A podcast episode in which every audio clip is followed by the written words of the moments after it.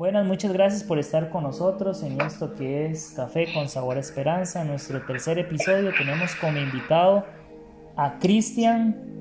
Él trae su testimonio y va a ser de mucha bendición para todos y cada uno de ustedes. Cristian, ¿cómo está? Hola Vladimir, un gusto, un gusto saludarlo, un gusto saludar a todas las personas que van a tener la oportunidad de de escucharnos en esta en este programa, ¿verdad? Este, como el nombre lo dice, es tomarnos un cafecito a la distancia, pero con ganas de, compartir una experiencia, una oportunidad, una un mensaje de motivación, creo yo que es lo primordial, ¿verdad? Este, en cualquier momento se necesita una motivación, pero creo que en momentos en los que estamos viviendo, que está viviendo el planeta entero, no solo nosotros, ¿verdad? Son, son muy importantes pues, pues tener esas palabras de aliento y, de motivación. Sí, qué bendición, qué bendición.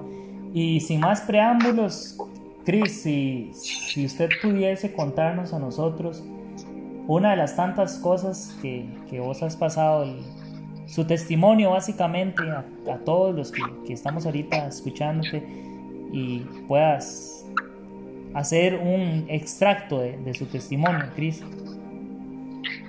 Claro, un, honor para mí este, de veras poder compartir todo esto para, para gloria de Dios. En realidad, este, todos los seres humanos somos un milagro de vida. Todos los seres humanos, desde si nos ponemos a pensar de cómo ocurre nuestro nacimiento ya es un milagro, pero conforme va pasando la vida empezamos a vivir momentos, ¿verdad? En, que, en que volvemos a ver todos los días esa obra maravillosa de Dios.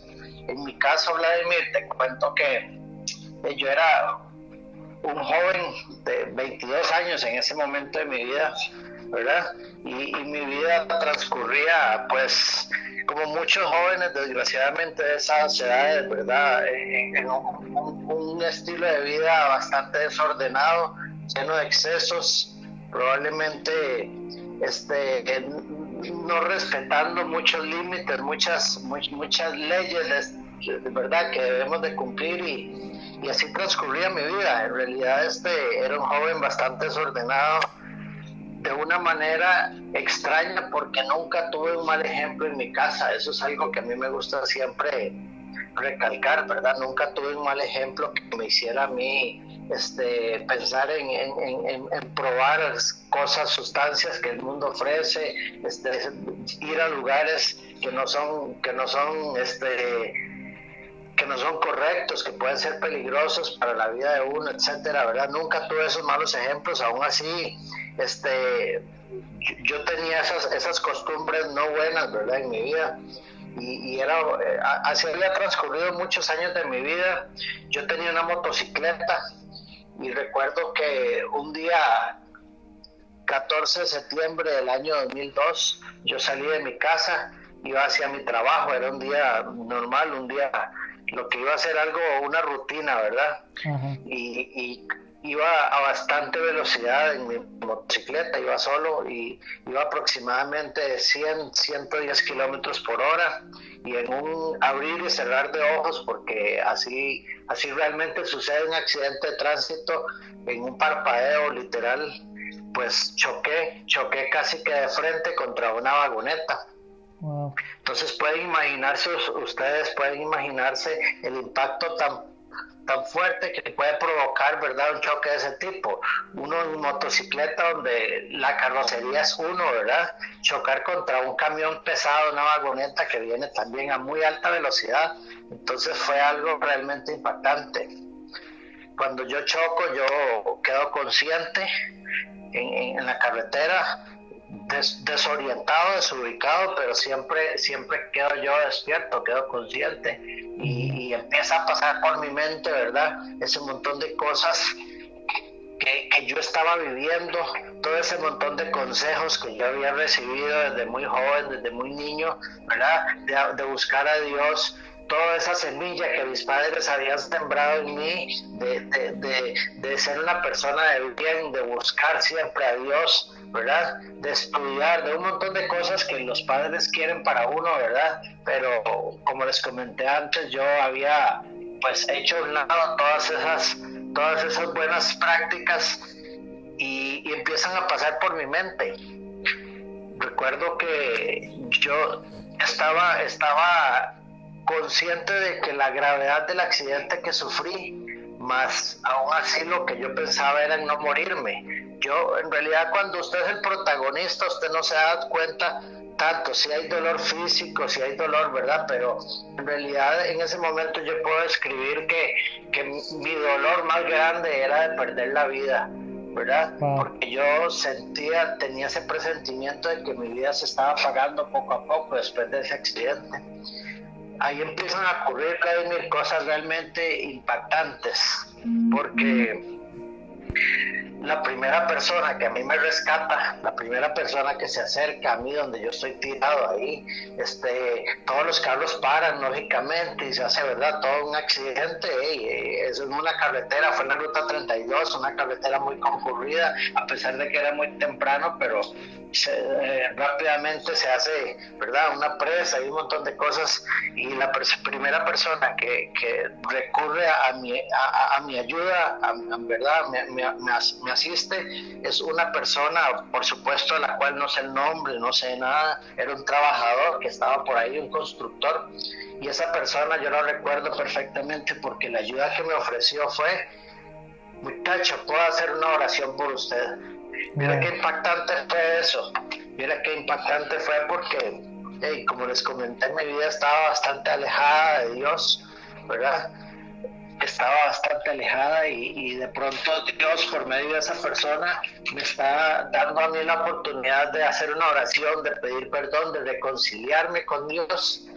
Y, y les puedo contar de que la primera sensación que yo tengo en ese momento es de recibir una paz que probablemente nunca antes había sentido, ¿verdad? A pesar de, haber estado desde muy joven y muy niño en, las iglesias y todas esas cosas, pero yo nunca probablemente había hecho una oración con tanta fe, con tanto, con, ¿verdad? con tanta sinceridad delante de Dios. probablemente el momento era bastante crítico de mi vida, de mi salud, ¿verdad? Este, pero yo recibo esa asistencia, ese ángel, ¿verdad? El cual me da esa, esa, esa, ese socorro que viene del cielo, literalmente, ¿verdad? Fue como un ángel ahí que llegó y me agarró de la mano y hicimos una oración, la repetí y, fue bien bonito ese momento. Después de eso, obviamente, ya empieza la movilización de, de ambulancias, inclusive otro, otro ángel que iba pasando por el camino era una doctora. Entonces, fue bien importante la presencia de ella porque pues ayudó mucho a estabilizarme. En realidad mi, mi, estado era bastante crítico. No les he comentado cuáles fueron las consecuencias y, las lesiones que había sufrido. Bueno, como les comenté, yo iba en una motocicleta y yo choqué. Entonces la, lesión máxima, la, la peor, había sido en mi pierna izquierda. Yo tenía mi pierna izquierda pero aún así mi pierna estaba extremadamente dañada, tenía una fractura expuesta de fémur, ¿verdad? La rodilla había prácticamente desaparecido y de ahí hacia abajo, en lo que es el, la tibia y el peroné, no existían completamente, había sido una explosión mi pierna. Sí, te la tenía todavía eh, sujeta por piel, etcétera, ¿verdad? Pero, pero sí las condiciones eran muy críticas, aún así yo nunca pensaba en, en, en según yo, y, y me llevaban a hospital, me ponían un yeso y todo iba a salir bien, ¿verdad? Pero qué va, este, en realidad Dios tenía preparadas otras cositas todavía para que no fuera no fuera tan fácil tampoco, ¿verdad? Para que no se nos olvidara tan rápido la situación que estábamos viviendo. Me llevaron al hospital que estaba bastante cerca, en realidad, este, ¿verdad? Sobre esa carretera bastante cerca y, recuerdo que entré al hospital directamente al quirófano ya iba bastante grave. Yo, yo sí sé que eh, no me permitían dormirme, me iban hablando los, los, los, los las personas que me, que me auxiliaron en una unidad de rescate, ¿verdad? Me iban hablando porque mi condición era bastante crítica, ya este, tuvieron que ponerme un respirador de camino y, y varias cosas, ¿verdad? Pero bueno, entro al hospital y me operan, me reconstruyen mi pierna izquierda, que era la del daño fuerte, ¿verdad? y recuerdo que aproximadamente unas 12 horas después, quizás, este, llegan todos los doctores que participaron en la reconstrucción de mi pierna, que eran bastantes. Yo recuerdo que me despierto y tengo alrededor mío aproximadamente unos seis médicos donde me explican la, la gravedad de la lesión. Este, en realidad mi pierna sí estaba en riesgo.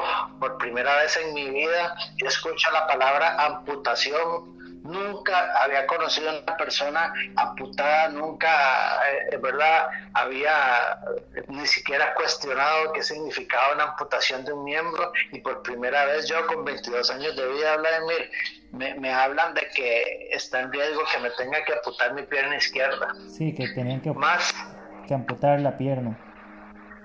Correcto aún así, sabiendo, yo ya entendiendo, a pesar de que usted está sedado y todo, pero yo entro en, completa razón de lo que puede estar sucediendo, entonces yo empiezo a pedirle a Dios, por supuesto, mi familia que está pues acompañándome eh, eh, en el hospital, empezamos todos a pedirle a Dios de que, que sea lo mejor, pero aquí lo importante es salvar la vida.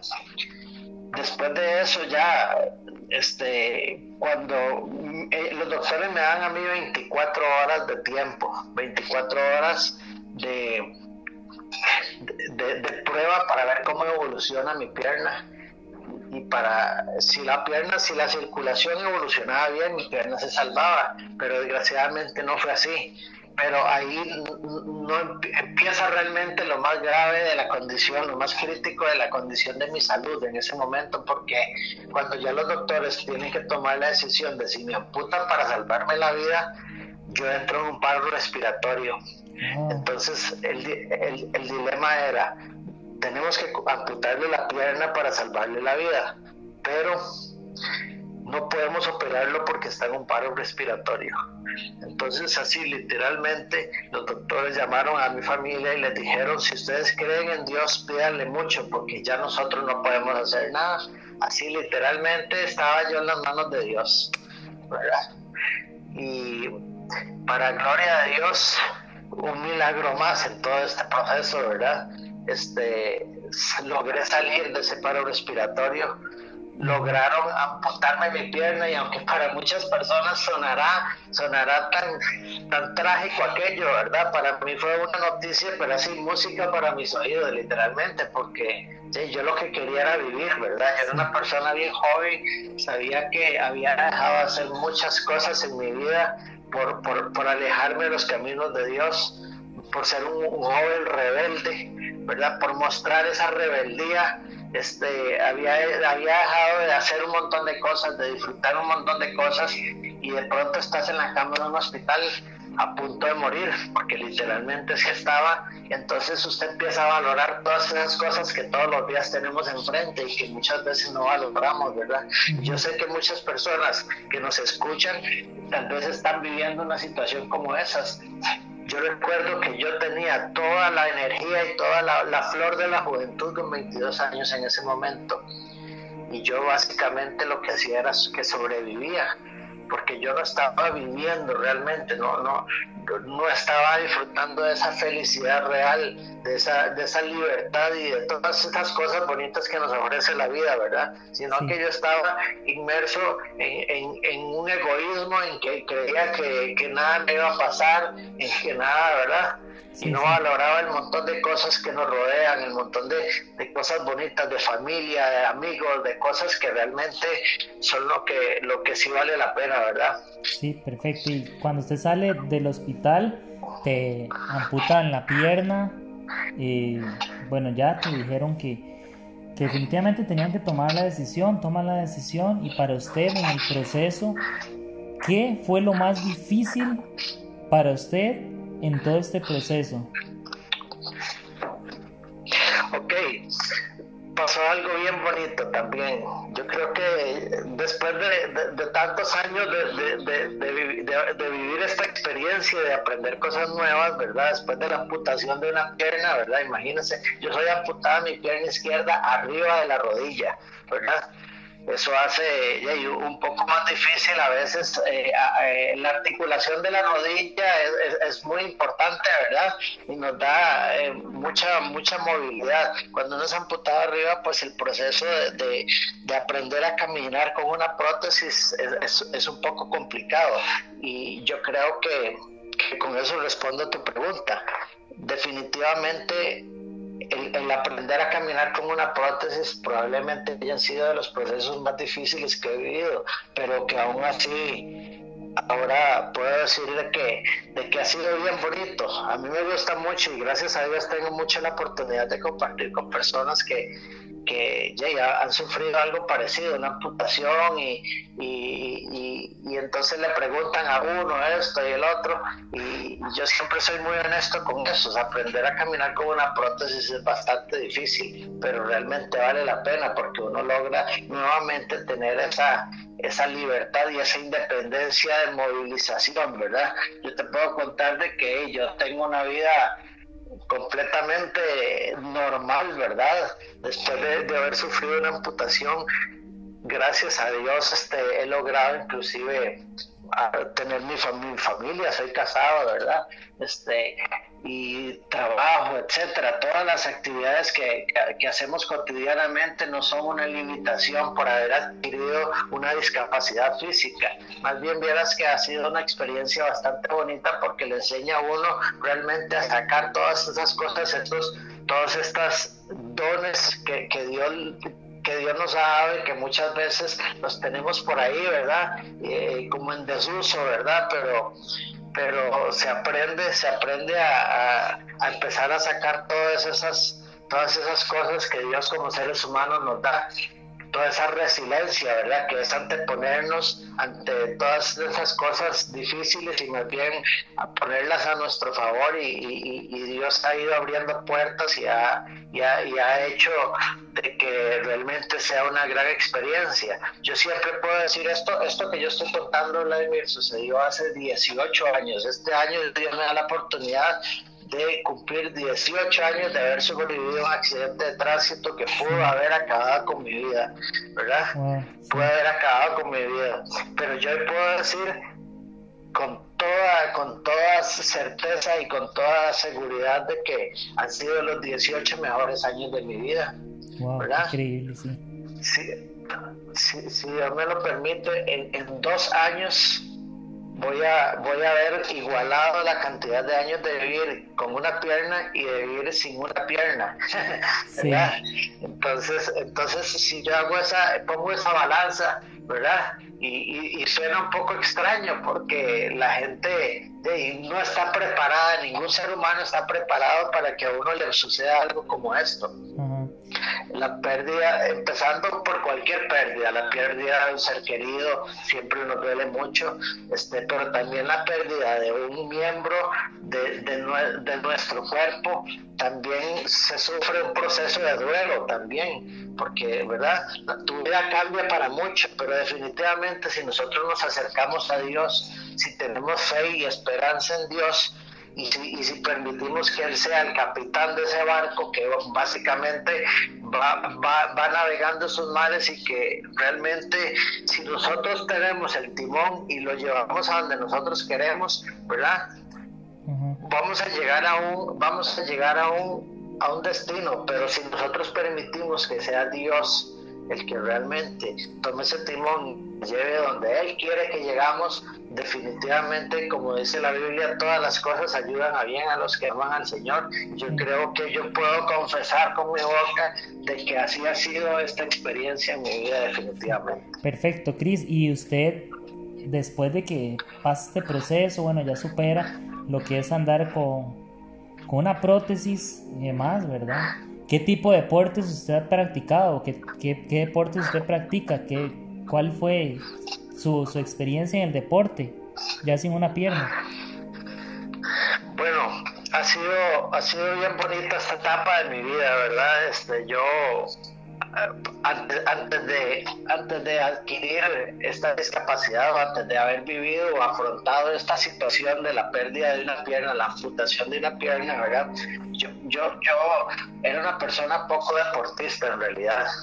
pero gracias a Dios me permitió vivir esta experiencia en una, en una etapa de nuestro país, creo yo, y del mundo entero, donde las personas que sufren una discapacidad ya no es como antes. Yo tengo amigos que, que, tal vez sufrieron una discapacidad hace, no sé, 40 años y, y, básicamente esas personas eran como, se puede decir literalmente que aisladas un poco de ciertas actividades, ¿verdad?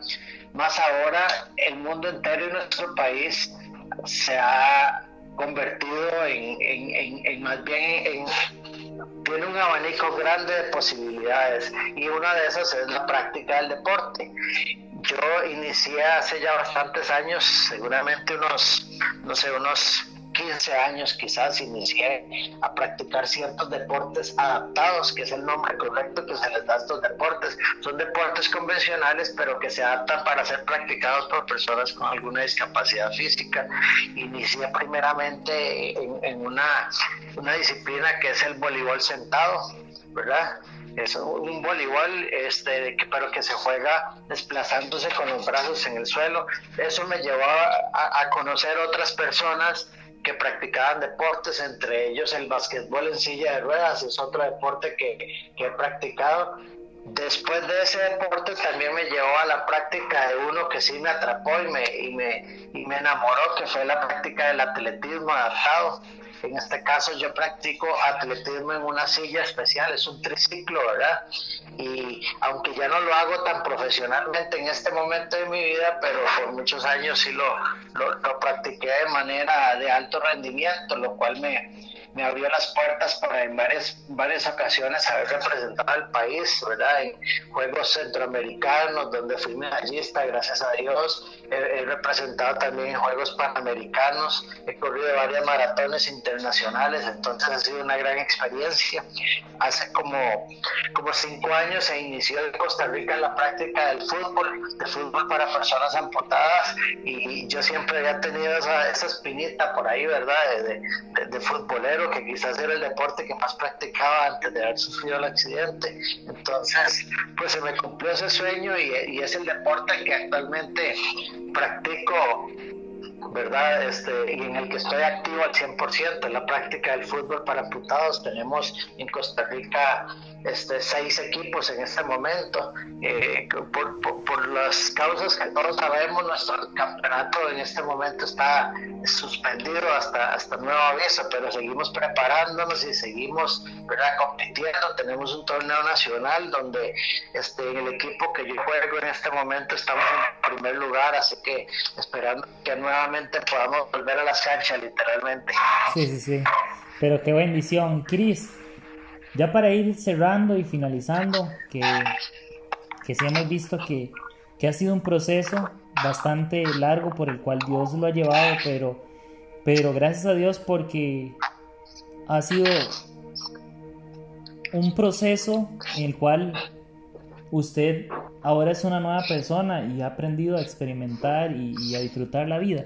¿Qué consejos usted podría darnos a personas que tal vez no tenemos, no hemos perdido una pierna, pero, pero hemos estado en un proceso parecido o similar o igual al tuyo y, y, hoy, hoy, y hoy te escuchan. ¿Qué recomendación usted nos puede dar en esta, en esta parte? Claro, Vladimir, vea, yo definitivamente si algo me ha enseñado a mí todo esto es que no hay que perder un miembro o no hay que perder algo realmente cercano a uno para tener una discapacidad. Una discapacidad es no tener la capacidad para algo. ¿Cuál es la primera discapacidad? El miedo. Yo pienso que esa es la primera, la, discapacidad con la que casi todos tenemos y no nos damos cuenta. Miedo a intentar las cosas, miedo a, a, veces a, a preguntar cosas, ¿verdad? Entonces, si nosotros nos quitamos esa barrera, inclusive vamos a tener una mejor relación con Dios, ¿verdad? Que para mí es lo más importante que tenemos. Dios y nuestra relación con Dios. Dios no es una religión, Dios es una relación y muchas veces buscamos ayuda donde no vamos a encontrar esa ayuda. ¿A qué me refiero? Este, nos sentimos tristes, nos sentimos solos, nos sentimos no escuchados, nos sentimos no entendidos y tal vez nos, nos buscamos esa respuesta, esa salida en cosas que no nos van a traer consecuencias positivas. ¿Cuántas personas no creen que la salida está en las drogas, la salida está en el alcohol, la salida está en quitarse la vida y no? Amigo y amiga que me escucha, la salida y la solución está en Dios. Él es realmente la llave para nosotros seguir avanzando, seguir eh, este, subiendo obstáculos, seguir pasando por esos caminos donde no significa que los problemas se van a acabar. Si nosotros le, entregamos nuestra vida y nuestro corazón a Dios con sinceridad, no significa que no vamos a tener problemas, no vamos a, sufrir de nada, no. Significa que ya no estamos solos, significa que tenemos un apoyo en el cual seguir avanzando, seguir creciendo, seguir preparándonos, seguir, seguir y aprender a disfrutar realmente la vida. Muchas personas se quejan de que, de que, de que, de que esta pandemia, de que todas las cosas, es cierto, hay personas que desgraciadamente la están pasando bastante mal, pero en nosotros también está la solución de, de, de buscar nuevas oportunidades, de reinventarnos como personas, de, si perdemos el trabajo, pues hay que seguir tocando puertas y, si nos acercamos a Dios, estoy seguro que Dios va a abrir esas puertas, ¿verdad? Sí, perfecto. sí. Sí, y bueno, y gracias a Dios porque Dios le ha permitido a usted que todas estas cosas pasen para, para obviamente glorificar su nombre. Y, y qué lindo, Cris, eh, el poder ver que una persona que pierde un miembro, después le toca enfrentarse a la vida y, ver que la vida continúa y que la vida sigue y ver poder, porque nunca se imaginó que ibas a representar el país en algún deporte, en lo que fuera, pero bueno, gracias a Dios que, que así fue y que Dios permitió estas cosas para que, para que usted pudiera ir y abrir su, su, su mirada y ver que, que Dios estaba con usted en el proceso. Pero de verdad, Cris, que muchas gracias. Muchas gracias por el espacio, muchas gracias por sacar su tiempo y la disposición de, de, compartir con nosotros este mensaje y sé que va a ser de mucha bendición para muchas personas. Así es, muchas gracias a usted, Vladimir, por, por esta oportunidad. En realidad, toda la gloria es para Dios. Él es el que ha hecho milagros en nuestras vidas. En realidad, cada día es un milagro, cada, cada movimiento que nuestro cuerpo hace es un milagro y, y definitivamente si aprendemos a apreciarlo y aprovecharlo, pues esa es la, la felicidad definitivamente pura. Perfecto, perfecto. Cris, muchas gracias de verdad un abrazo. Y gracias a todos ustedes por escuchar el tercer episodio de Café con Sabor Esperanza.